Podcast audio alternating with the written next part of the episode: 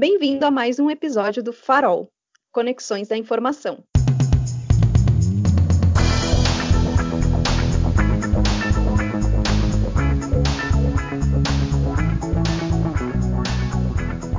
Eu sou a Gabriela D'Andrea, sou estudante de biblioteconomia e hoje está aqui comigo a Kátia Lindemann. Tudo bom, Kátia? Tudo jóia. Antes de me apresentar, eu queria agradecer. Somos aqui do Rio Grande do Sul. É, eu sou da Escola de Biblioteconomia daqui da Universidade Federal do Rio Grande, a FURG, e é uma coisa muito estranha, muito curiosa, que eu geralmente falo muito com universidades do Brasil todo e a URGS, né, agora que eu passei a ter essa, essa interação, então fico muito feliz, porque eu acho que é isso, a gente tem que conversar primeiro com os de casa para depois, né, é, levar por aí, né, ultrapassar as fronteiras, e eu fiz o caminho inverso. Então, meu nome é Kátia Lindemann, sou bibliotecária, como eu falei para vocês, aqui da Universidade Federal do Rio Grande, da FURG. Tenho um orgulho imenso de dizer né, que a bibliotecária que eu sou hoje eu devo à cadeia, mas calma, gente, assim, ah, não que eu estivesse no cárcere. Mesmo que eu estivesse, também não teria nada, mas é que, na realidade, o meu mundo é das artes plásticas, né? É, eu sequer sabia o que era biblioteconomia, é, morei, sou uma gaúcha meia torta, morei quase 30 anos no Rio de Janeiro. Quando eu retorno para o meu estado, eu conheço o cárcere é, por meio de uma peça de teatro que estava tendo no cárcere. Então, eu fui lá fazer a parte cenográfica, era um cenário. Descubro que os presos estavam decorando textos de Shakespeare sem saber quem era Shakespeare. Depois eu descubro que eles não tinham nem biblioteca que dirá livros. E aí, a partir deste momento, eu, eu passo a, a, me interessar pelas bibliotecas prisionais, mas para isso, como implantar, como levar o livro à leitura? Aí eu preciso entender tudo das bibliotecas. Como eu vou entender tudo das bibliotecas? 20 anos depois, eu volto para a universidade para fazer a graduação de biblioteconomia. Me formei, né? É, é me formei já montando, já com a biblioteca do cárcere montada, implantada para os presos, né? Aí, a partir do momento que eu monto a biblioteca para eles, eu descubro que os filhos daqueles presos também não tinham biblioteca nas suas escolas, que não tinham nos bairros com índice de violência e criminalidade, nós não tínhamos biblioteca. Eu passo a levar também aquilo para as comunidades em vulnerabilidade social e transformo tudo isso numa pesquisa, uma pesquisa a qual eu intitulei Biblioteconomia Social. E aí eu chego dentro da cientificidade, né? Chego para uma banca para apresentar o meu tema e a escola de formação chega para mim e fala: isso não existe. Biblioteconomia social é um termo é, que você romantizou na sua cabeça e querendo aplicar para uma classe inteira de bibliotecários no Brasil. Só que em ciência, aí eu deixo uma dica para todos os estudantes de biblioteconomia, para os estudantes da pós-graduação. Em ciência, a gente nunca deve dizer que algo não existe. Alguém pode ter pesquisado, alguém pode ter dito. Não permitam jamais que alguém né, possa sabotar, abortar os sonhos de vocês. Se vocês acreditam, corram atrás. E eu baixei a cabeça, mas não no sentido de desistir. Né? Baixei a cabeça no sentido triste de ver o quanto, é, às vezes, né, é, se naquele momento eu me deixasse abater, eu teria o meu sonho mutilado, sabotado, enterrado. E eu fui atrás trouxe o conceito de biblioteconomia social com a professora Judite Ayala, do México, professor Felipe Menezes Telo, da Espanha, professor Júlio Jatuf, da Argentina. Volto para a academia novamente, já na fase da defesa, sem desistir da minha, da, da, da, da minha pesquisa, e aponto estes conceitos fora do, fora do Brasil e trago para o Brasil o conceito de biblioteconomia social. Deste modo, em dezembro de 2014, eu me torno a primeira pesquisadora brasileira a dar conceito ao termo de biblioteconomia social, né? E aí, de um modo muito sucinto, né, muito rápido assim, biblioteconomia social é só lembrar para quem vai juramentar ou para quem juramentou, né? A dignidade da pessoa humana, o cunho humanístico, é trazer de volta. Sim, somos social. Não precisaria ter né, biblioteconomia social, mas nós perdemos a identidade. Eu me chamo Kátia. Kátia, existem várias, mas quando eu digo Kátia Lindemann, eu estou mostrando a minha origem, a minha raiz, o meu sobrenome. Biblioteconomia é social. A gente perdeu, então a gente chama de biblioteconomia social para lembrar, olha, ela existe. Então tem cinco anos que eu sou bibliotecária e aí quando eu saio daquela banca, né, e mostro para eles que sim, em ciência nada é fechado, né? e eu saio de lá e aí eu tenho orgulho de dizer que eu peguei e botei na, na pele, né? Aqui. Então, quem me acompanha né? Quem, quem me conhece, na, na, eu faço da, das minhas redes sociais um diário de campo. É, aí eu peguei o meu dom das artes plásticas, montei uma arte, que é o meu banner, em todos os, os perfis, né? Do Facebook, Instagram, Twitter, meu blog, tudo tem essa arte. E essa arte eu coloquei na pele para lembrar que se a gente for por onde todo mundo vai, nós somos mais um seguindo o mesmo caminho. Se a gente ousa, se a gente arrisca, se a gente acredita ir por locais onde ninguém se atreve a ir, porque é difícil, porque é complicado, mas mesmo assim você não desiste, você pode chegar lá e dizer assim, olha, dá certo, vem. Então, gente, ir por onde ninguém quer ir, pode ser que a gente esteja fazendo a diferença. E a gente faz a diferença de um pouquinho aqui, mas aquele pouquinho, juntando com outro pouquinho, acontece o que eu chamo né, de dominó construtivo. Uma peça vai batendo na outra e na outra, enfim. Então é isso, gente, é não desistir. E isso aqui, para mim, não é uma tatuagem, não é só foto de capa das minhas redes sociais. Isso aqui é o que mostra que é, é capaz, pode dar certo, dá certo, basta acreditar. Fantástico, Kátia. Estou encantada aqui porque esse é um tema que me toca muito, né? Que eu sempre converso com os meus colegas. Eu estou recém no terceiro semestre de biblioteconomia, mas quando a gente olha para nossa grade curricular mesmo, a gente vê que tem muitas disciplinas técnicas, a gente aprende muito as técnicas da biblioteconomia e poucas disciplinas com esse cunho mais social, mais humanístico. E eu sempre digo que a gente tem que lembrar que mesmo na disciplina mais técnica a gente está aprendendo uma catalogação, alguma coisa para para alguém. Né? A gente não está fazendo a biblioteconomia serve para compartilhar a informação, para dar o acesso à informação e não só para organizar ela.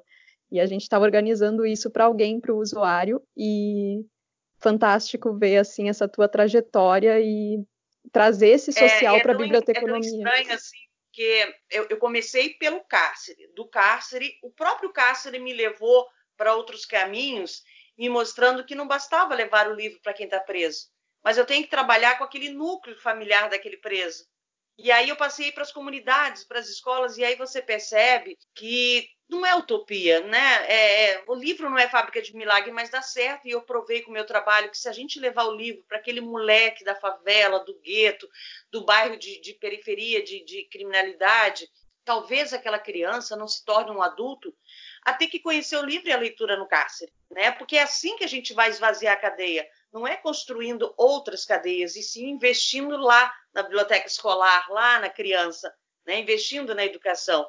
Só que assim, olha, é, é, e aí, como eu disse para você, a partir da cadeia eu passo a, a permear, e aí, enfim, meu trabalho acaba indo para hospitais, para asilos, prostíbulos, sim, porque as putas também leem, mas não se imaginam indo numa biblioteca. Então eu vou até elas, né? E levo o livro para elas, e uma delas recebe, e a cada 15 dias faz rodízio. Enfim, passei a percorrer uma gama tão grande, só que as pessoas, assim, é, é, é, tem que tirar isso de que lutar pela biblioteconomia social, no meu caso, eu sou uma ativista de biblioteconomia social, não é ter desprezo à técnica. Muito pelo contrário. Eu não só tenho respeito pela técnica, como eu conheço a técnica. E eu só vou aplicar o social de posse da técnica, conhecendo a técnica.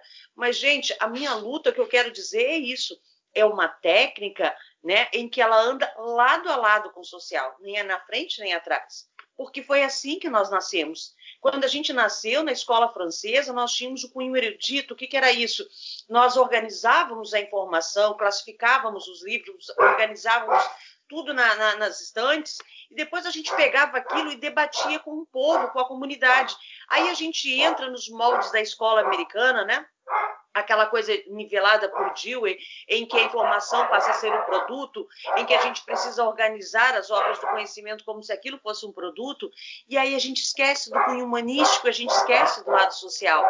Eu, por exemplo, no cárcere, eu tive que adaptar adaptar a classificação dos livros né, é, é, para os presos, porque uma criança nas séries iniciais ela tem mais familiaridade com o livro do que um preso. Nós somos a terceira maior população prisional do mundo. Nós temos hoje 832 mil presos. Desses, 75% não tem ensino fundamental. Então, não teria como eles localizarem as obras no cárcere por meio de CDD e de CDU. E o que, que eu fiz? Eu apliquei uma tabela de cores, ou seja, aquela tabela de cores utilizada na biblioteca escolar. Mas eu só consegui compreender que eles não iriam encontrar os livros por meio da classificação de CDU e de CDD e só conseguir levar isso para a classificação de cores conhecendo a técnica. Imagina se eu tiver, gente, menosprezo pela técnica, imagina se eu, se eu achar que a técnica não precisa, que só o social. Então, não, não precisa eu fazer biblioteconomia, né? Então, eu sempre digo assim, olha, é lógico, é, é, uma coisa assim, que nisso eu sou muito massacrada até pelos colegas de profissão, porque essa coisa assim, ó, biblioteca com bibliotecário. Se não tem bibliotecário, vamos fechar a biblioteca. Como assim vamos fechar a biblioteca? Não, gente, não vamos fechar a biblioteca. É, primeiro, a, a biblioteca. Primeiro, que o povo possa ter acesso ao livro. E de posse disso, nós vamos lutar para que tenhamos um, um bibliotecário né? Porque o ideal é biblioteca com bibliotecário, mas primeiro a biblioteca. E eu sempre digo, onde houver livros e povo, nós temos uma biblioteca. Mas onde houver livros, povo e bibliotecário, nós temos a biblioteconomia. É, mas eu acho que a técnica, não, a gente não, pelo contrário, não tem que desprezar, a gente tem que, é, que andar junto com ela, de posse dela, e fazer do meu fazer bibliotecário é, uma ferramenta em que entre, entre é, aquilo que eu faço possa respingar no povo, tem que respingar no povo. O resultado do meu trabalho ele tem que chegar nas comunidades. A gente tem que parar, parar de fazer biblioteconomia para os pares, parar de fazer é, um, um, uma prática bibliotecária para a biblioteca, para o bibliotecário. Nada é para mim, tudo é para o povo, tudo é para quem está utilizando, tudo é para o meu leitor. Eu, inclusive, li num dos teus textos que falava discutindo a, refletindo a identidade de gênero, né, na biblioteconomia social. Uh, e um dos trechos que me chamou muito a atenção foi desse respeito dos profissionais da biblioteconomia pela necessidade do usuário e se despindo dos próprios preconceitos. Que os nossos preconceitos eles não têm que interferir na hora dessa necessidade do usuário. E daí queria que tu falasse um pouquinho mais é, disso e também. Eu vou, eu vou, eu vou citar como exemplo o que está acontecendo agora no Brasil, né? É, o Brasil foi dividido entre direita e esquerda. Não existe, né? E assim, olha, eu, como ativista de biblioteconomia social, eu sou também uma ativista dos direitos humanos. Não tem como, sabe? Não, não, enfim, falar de biblioteconomia social e não falar de direitos humanos. Então, as pessoas, e, e, e, assim, eu não escondo de ninguém que eu sou de esquerda. No entanto, eu sou uma pessoa que eu consigo separar as coisas. Gente, a biblioteconomia, não é nem a biblioteconomia social, a biblioteconomia em si, a biblioteca, o livro, ele não tem que ter partido político, ele não tem que ter religião, ele não tem Estado, ele não tem time de futebol. Então, assim, olha, quem entra, quem me acompanha nas redes sociais, vão ver que eu, eu faço a interação com bolso, bolsonaristas, com esquerdistas. Vocês vão encontrar nas minhas redes sociais ex-presidiários, como vocês vão encontrar juízes, desembargadores, vocês vão encontrar de tudo. E aí as pessoas falam assim: olha, como é que você consegue trabalhar com os bolsonaristas, né? Como é que você tem paciência com eles e tudo? Porque justamente quem mais precisa da informação são os que mais, são os que mais necessitam do meu fazer profissional, enquanto profissional da informação, são justamente eles. Então, assim, olha, é, que a gente possa não, não, se, não, se, é, não se colocar no mesmo nível. Eu não sei se você já percebeu que a, a esquerda está se comportando de uma maneira tão raivosa quanto a direita, sabe? A gente, a gente é, é, é, é, na hora de, de, criticar, de apontar o dedo, aquilo que eu não gostei, aquilo que o, né, o bolsonarista fez, ele xingou, eu vou lá e faço do mesmo jeito, criticando. Mas usando as mesmas armas, sabe? Eu, eu, eu não, não, não existe eu não conheço um pacificador, ninguém, sabe, que tenha conseguido é, é, formar é, um trabalho, um projeto. Gente, Mandela ficou 27 anos preso e eu nunca vi, não existe na história que esse cara tenha pego em armas, tenha xingado, tenha ofendido. E a esquerda está se comportando da mesma forma. Né? Então, dentro das bibliotecas, a mesma coisa. Não interessa se eu sou de direita, se eu sou esquerda, se eu sou católica, macumbeira, se eu sou crente o leitor, aquele que está ali na minha frente, ele tem o direito à informação e eu tenho o dever de, de, de fornecer a informação para ele. independente dos meus credos, independente do que eu acredito, independente de qualquer coisa. E eu lembro que quando eu escrevi esse artigo, eu fiz com a Dandara, e eu fiquei estarrecida porque eu fui perceber que a maioria das bibliotecas universitárias não tinham material para disponibilizar aos seus leitores. Embora esse material fosse de graça, era só solicitar ao governo na época, né? E aí eu percebi, gente, que triste, que triste quando um bibliotecário ele passa a, a, a, a, fazer né, da sua profissão um credo do que ele acredita, do que ele julga ser certo, do que ele acha, e ele não tem que achar nada. Pelo contrário, pelo contrário, ele está ali como para organizar aquela informação e disponibilizar aquela informação.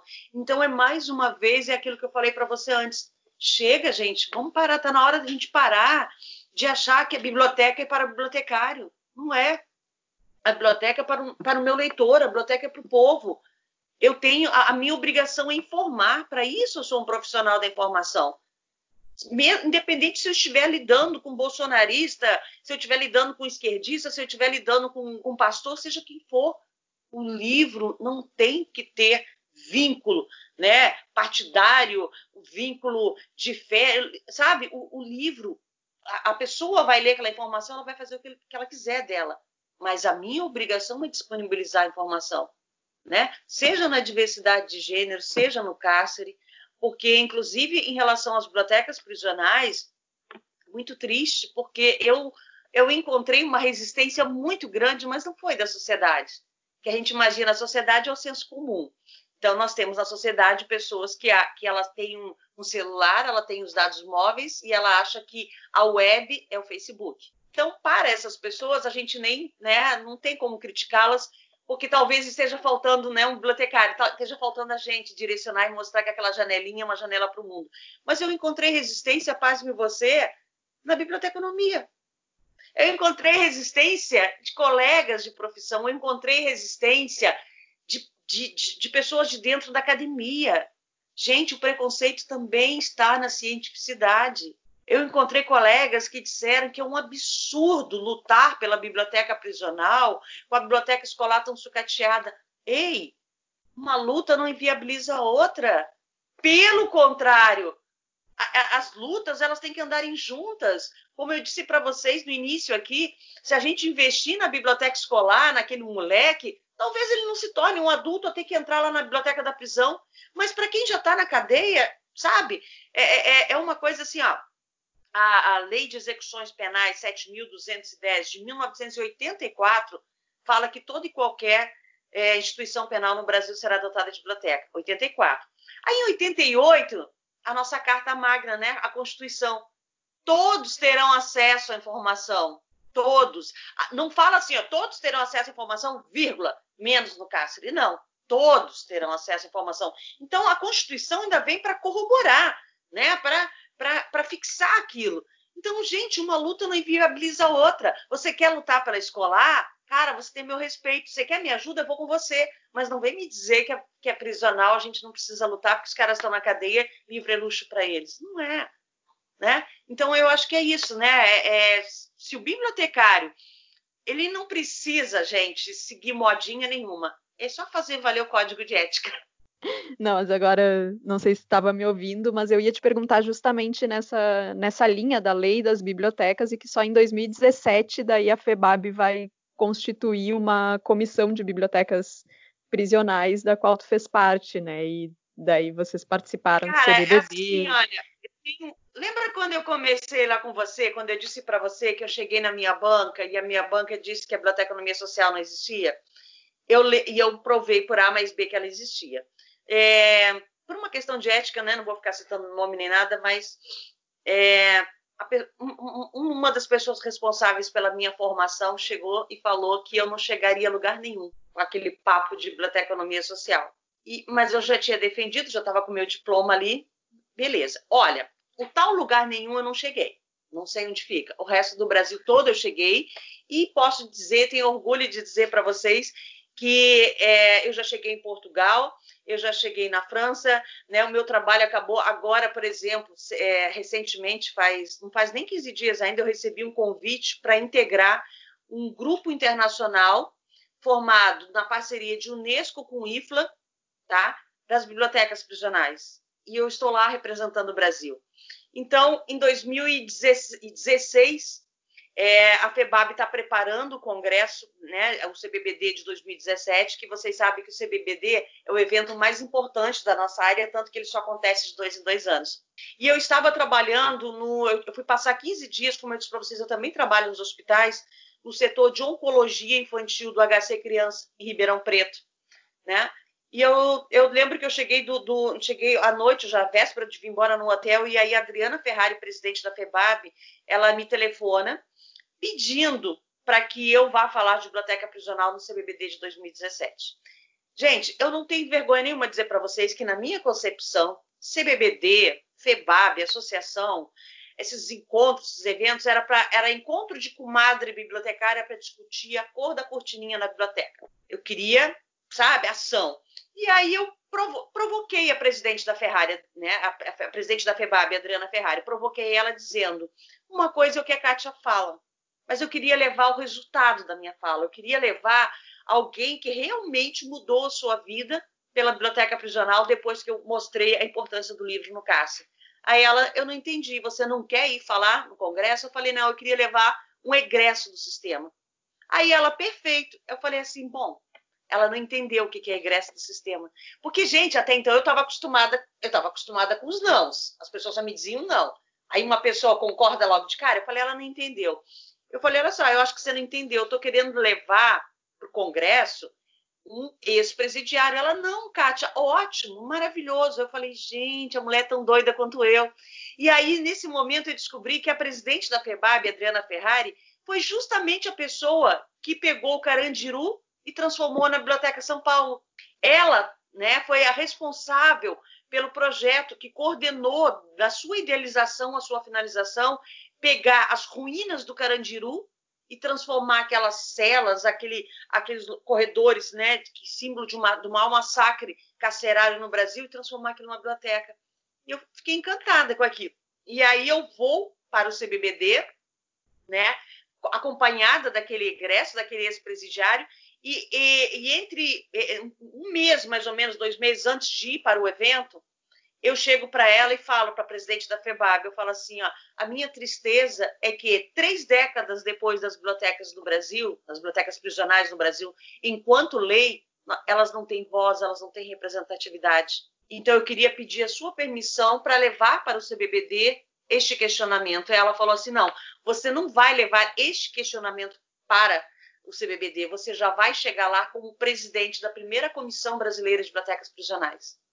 Aí eu falei, nossa, né, isso foi em março, o, o evento era, era, era logo depois, eu falei assim, ela não monta, pega, eu te dou a liberdade de você montar né, essa comissão, pega pessoas que você sabe que atuam dentro da, das bibliotecas prisionais, seja na pesquisa ou na, na própria biblioteca, e aí, gente, eu chego lá no CBBD de 2017, além de estar levando o ex-presidiário, eu chego lá já como presidente da primeira comissão né? Então, assim, e aí no ano seguinte teve eleição para a FEBAB, eu hoje faço parte da diretoria da FEBAB, sou diretora regional sul, né? E aí, só para linkar com o que eu falei antes, quando me disseram que eu não chegaria a lugar nenhum com esse papo de biblioteconomia social, eu digo que eu consegui montar no Brasil a primeira comissão brasileira de bibliotecas prisionais no Brasil e na América Latina.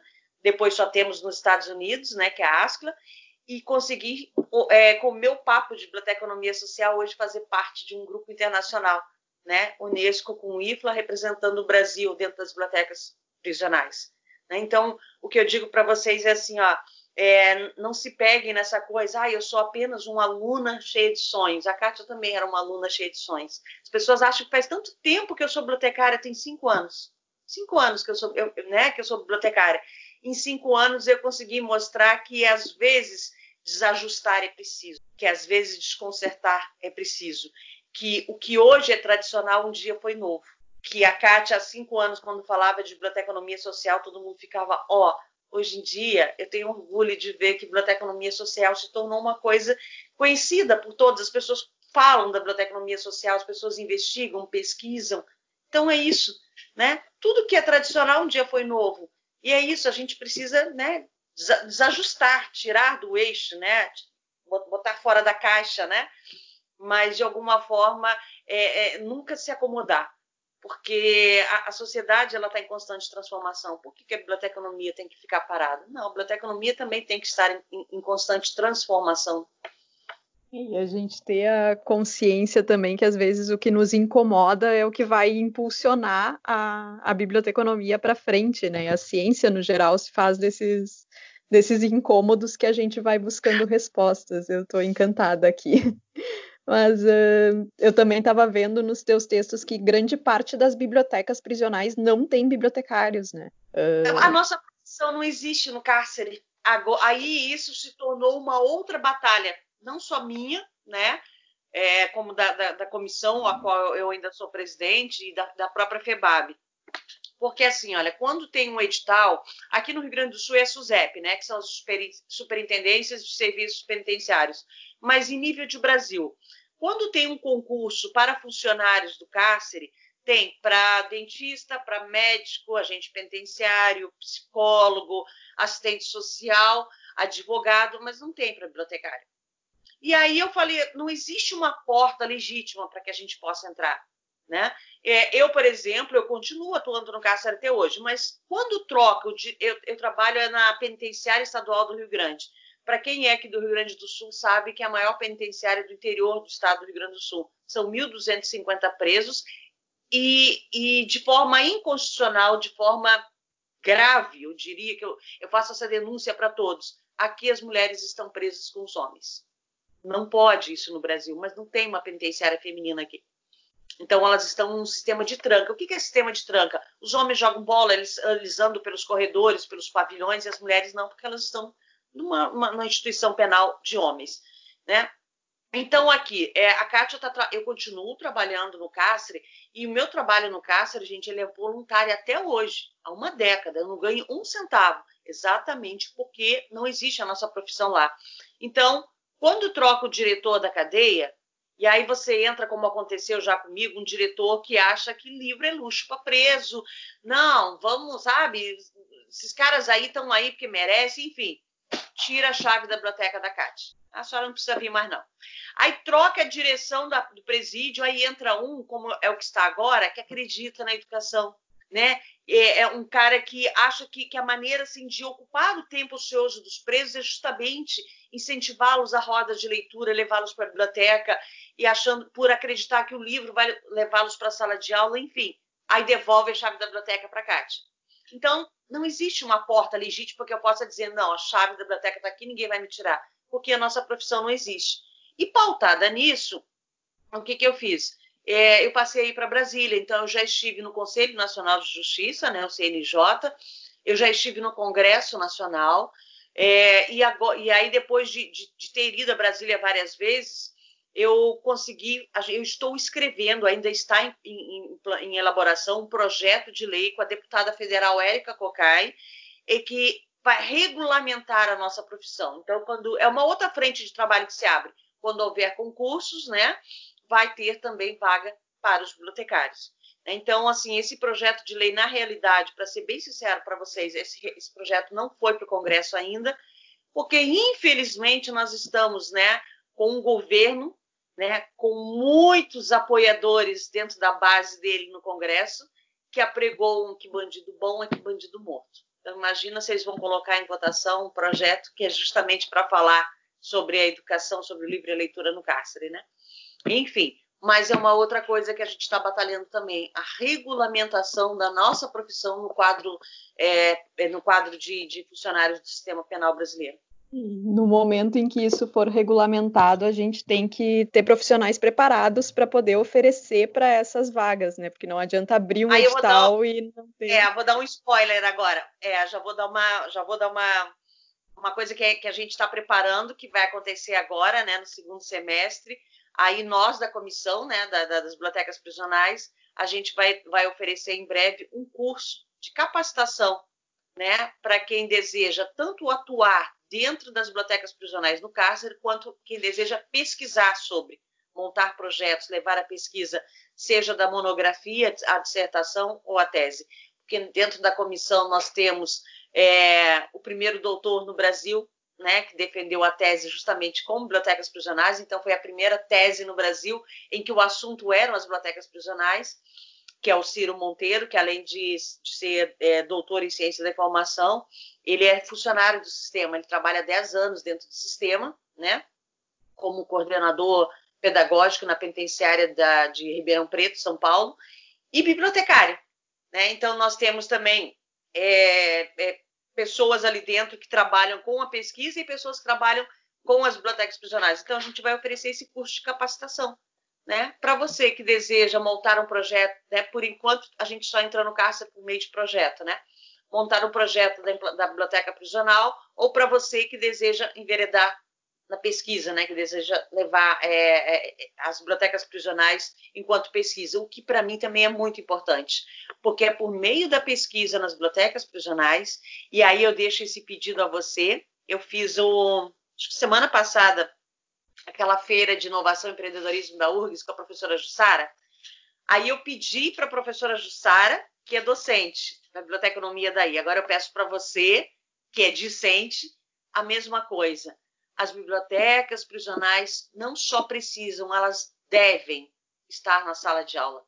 Na disciplina de tipologias de biblioteca, quando os professores vão apresentar as tipologias de biblioteca, olha, é, vocês vão se formar e vocês poderão trabalhar na escolar, na universitária, comunitária, na pública e também na prisional.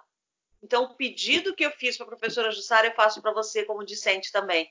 Cobrem, levem isso para a sala de aula. A biblioteca prisional é tão lei quanto a escolar, quanto a universitária, quanto qualquer outra. Né? E a gente só vai conseguir é, incentivar a, a, a, pesquisa, né? É, incentivar que a biblioteca prisional possa fazer parte das escolas de formação, justamente né, ajudando as pessoas que querem levar isso né, para o seu TCC, para sua dissertação, para sua tese.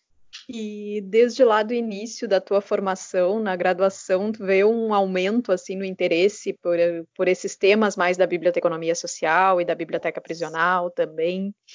Muito, muito. às vezes assim, eu não tenho noção assim. Eu não sei explicar para você, é é estranho às vezes tu chega num evento, num congresso, agora não, porque a gente está na pandemia, mas tu chegar no evento e a pessoa correr e dizer, caramba, né? Foi depois de você que eu enveredei pela, pela biblioteconomia social. Nossa, foi de, eu, eu, depois que eu te conheci que eu, que eu descobri o que era a biblioteca prisional. Gente, eu às vezes não tenho a dimensão, né? Quando eu recebo e-mails, quando eu recebo solicitação de mensagem de gente que eu nunca ouvi falar, né? De, de gente, né? Teve uma menina de Aveiros, Aveiros lá em Portugal, né? Porque lá em Portugal a nossa área ela é da pós-graduação e ela dizendo que ela foi fazer a pós-graduação na nossa área depois de ler um artigo meu aqui no Brasil. Né? Então, assim, eu digo assim, gente, como é que pode, né?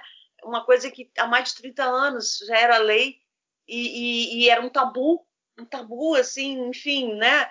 E eu, para mim foi muito difícil. E hoje eu fico feliz de saber que eu posso ajudar pessoas que têm dificuldades, porque eu não tive ajuda. Eu tive que buscar, às vezes, ajuda de fora, seja na biblioteconomia social, ou seja na biblioteca prisional. A biblioteca prisional, por exemplo, quem me ajudou, quem me, quem me deu as duas mãos e falou: Eu acredito em você, acredito nessa coisa de você querer levar a biblioteca para o cárcere, foi a sociologia sabe? Foi uma, uma, disciplina de sociologia que eu tinha na universidade, porque os meus professores, aqueles que estavam ali me formando, eles, eu não digo para você que eles me fecharam a, a porta, que eles nem abriram. Né? Então hoje eu fico feliz de ver assim, né, é, o quanto a gente, por exemplo, o CBBD do ano passado. Gente, o CBBD do ano passado, eu tenho um orgulho imenso de dizer que eu consegui finalmente colocar as bibliotecas prisionais nos anais da história da biblioteconomia, quando a gente levou para Vitória o primeiro Fórum Brasileiro de Bibliotecas Prisionais, dentro do maior evento da área, que é, que é o CBBD né? Tivemos um fórum, um dia inteiro de debate só para as bibliotecas prisionais. E você perceber quantas Cátias tem por esse Brasil, quanta gente que está aí trabalhando, né? Quanta gente que está fazendo coisa bacana pelas bibliotecas prisionais, quanta gente trabalhando com biblioteconomia social justamente para evitar que, que, que aqueles indivíduos das comunidades vulneráveis não tenham que parar no cárcere. Né? E, enfim, aí eu deixo até como dica aí para você, né? Porque vai que você resolva montar um outro projeto na, na, antes da sua graduação, antes do final da tua graduação e até né, para continuar depois. é uma coisa que me deixa muito triste, né? Existem os bibliotecários invisíveis. Nós temos tantos bibliotecários fazendo tanta coisa bacana, mas o fato de eu gostar, por exemplo, eu sou uma pessoa apaixonada tanto pela biblioteconomia social povo, quanto a biblioteconomia social é, web. Eu sou apaixonada pelas ferramentas tecnológicas, eu sei permear nos dois lados, mas eu conheço tanta gente fazendo tanta coisa bacana que não tem familiaridade com a web, com a tecnologia, e, e são os invisíveis da biblioteconomia. Pessoas que não recebem convite para uma live, para uma entrevista, mas que fazem tanta coisa bacana. Né? Eu cito, por exemplo, aqui na minha cidade, mas eu posso citar exemplos do, do Amazonas. Não sei se vocês sabem que no Amazonas nós temos um cara que é o Tiago. O cara ele é de uma tribo indígena e ele vai para a cidade para poder é, aprender o idioma, né? Que, da, que ele só falava tupi-guarani, ele queria aprender o nosso idioma, dali ele se encanta pelos livros e ele resolve estudar, e aí ele resolve fazer o curso de biblioteconomia para se tornar bibliotecário, para poder montar uma biblioteca no meio da aldeia dele. Então nós temos um bibliotecário indígena, e você não vê esse cara, e hoje o cara é autor, né? Então ele escreve livros na, é, na, da língua dele para apresentar para a gente, assim como ele leva a língua da gente para os índios lá no meio da, da tribo dele, enfim. O cara simplesmente ele falou: eu preciso entender tudo da área das bibliotecas, eu preciso levar o livro para o meu povo, para as crianças que gostam de ler, enfim.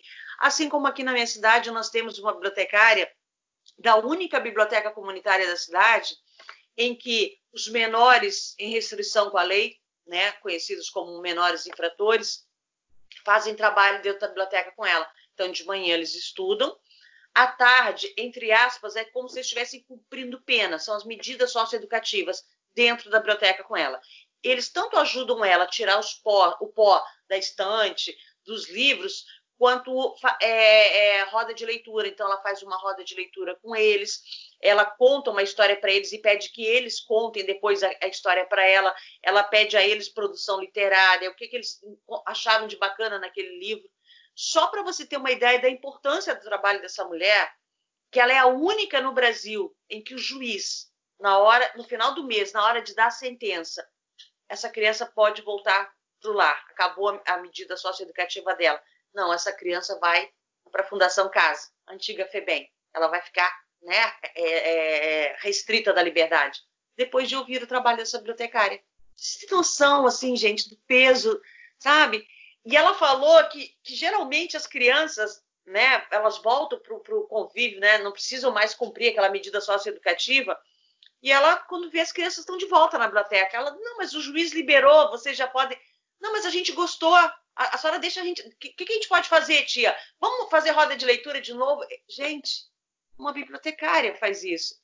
Então, assim, olha, existem tantos bibliotecários nesse Brasil que eu chamo de invisíveis da biblioteconomia, né? Bibliotecários que, que talvez fossem adorar receber um convite, né?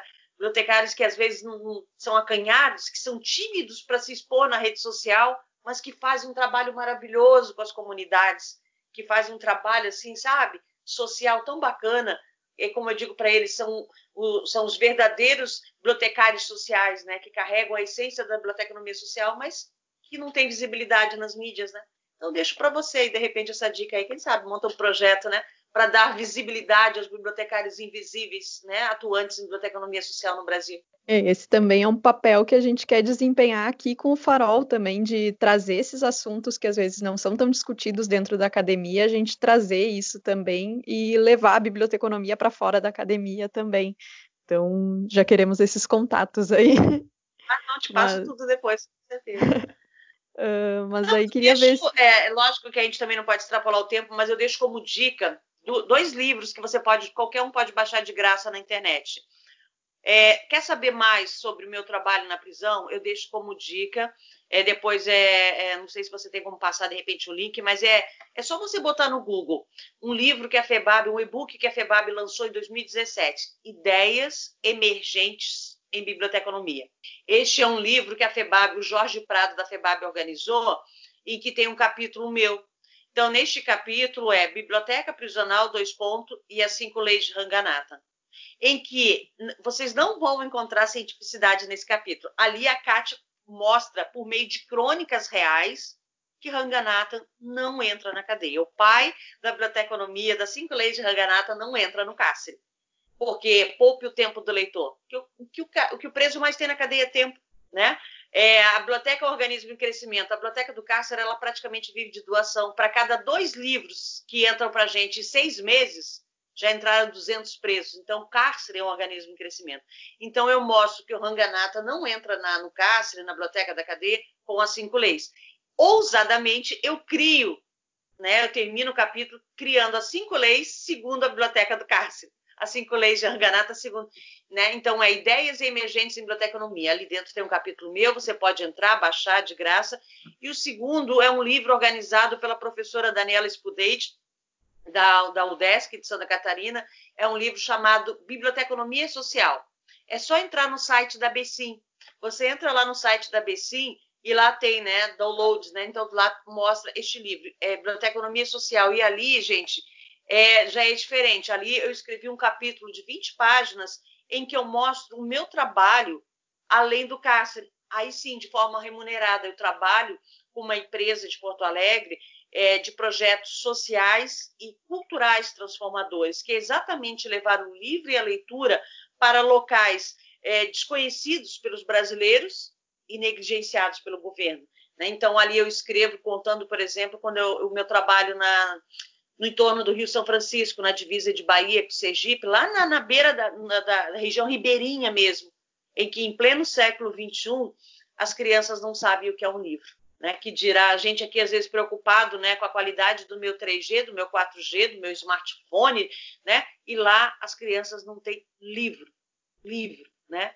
Então é um, é um outro é um outro capítulo que eu escrevo mostrando além do cárcere, né?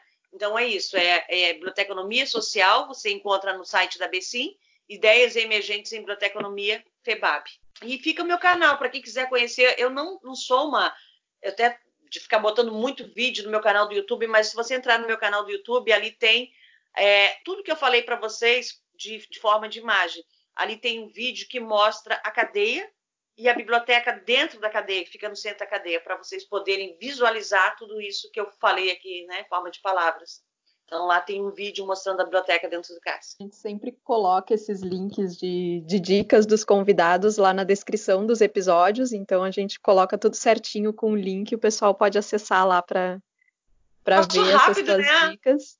Passou muito rápido, foi muito bom e eu queria te agradecer muito, foi um prazerzaço conversar contigo. Um tema importantíssimo e toda a tua trajetória é muito inspiradora para gente que está na graduação. E muito obrigada por ter aceito o nosso convite. Ai, foi um prazer, estou à disposição de vocês. E repito assim para todos, seja qual for o seu sonho, sabe? Não, nunca desistam deles, né? sabe? Jamais deixem que alguém os diga que vocês não podem, não são capazes. Só que tem que acreditar. Se a gente acreditar, dá certo.